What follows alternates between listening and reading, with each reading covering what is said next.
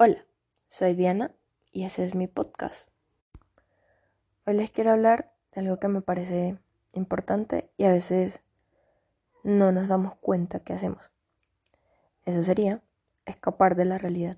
¿Cómo escapamos de la, realidad? Escapar es una trampa también. Escapas de ti y te conviertes en esclavo de la forma, de cómo lo haces. Es como cuando en tu cuarto que está oscuro ves una sombra, te asustas y prefieres cerrar los ojos, taparte con una cobija que no te va a proteger, suponiendo que haya algo y definitivamente pasar la peor noche de tu vida, hasta que los rayos matutinos vengan en tu rescate, cediendo los honores de ser tu propio héroe a otro, en vez de levantarte, caminar en la oscuridad, encender la luz y enfrentar al monstruo que habita en tu ropa colgada, guardándola en su sitio y durmiendo tranquilamente héroe de papel. Así vamos por la vida, cediendo a otros los derechos de nuestras historias, admirando su capacidad de levantarnos y olvidando que su valor solo es posible gracias a nuestra percepción. Así vamos, donando nuestra energía a todo aquello que nos permita olvidar lo destruido que hemos quedado por intentarlo, por errar, por lograrlo, por defender nuestros sueños o metas. Se supone que no sea así, ¿cierto? ¿Cómo puede dejarme destruido lograr o defender mis sueños? ¿Cómo puedo permitir que noten lo destruido que me deja o haberlo intentado?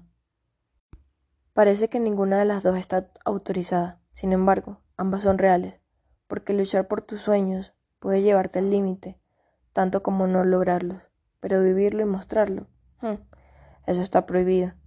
Y así esperan humanos exitosos y felices. Sin embargo, cuando te permites, sí, tú, cuando te permites sentir, vivir estar destruido, sea cual sea la razón. Derrumbarse puede significar también estar en la cima por un largo tiempo, solo porque sí, porque hay nuevas montañas que escalar o porque ya no quieres tanto viento en tu, tu día. Y si lo que sucedió fue justo lo que no necesitabas, entonces estar ahí golpeado y viéndote en cada uno de los espejos, en forma de riachuelos, que encuentres, puede salvarte de volver a caminar ese sendero inestable. De cualquier forma, escapar de tu realidad, de tus sueños, de tus traumas o problemas, no los resuelve, no te da más vida y por el contrario te limita. Ceder el poder y los derechos de autor a otro no te quitan la responsabilidad, hmm. pero sería más jodido pensar que hay otro involucrado en tu felicidad o desdicha. Finalmente, ¿qué eres? ¿Un autor plagiado o el protagonista de tu propia historia?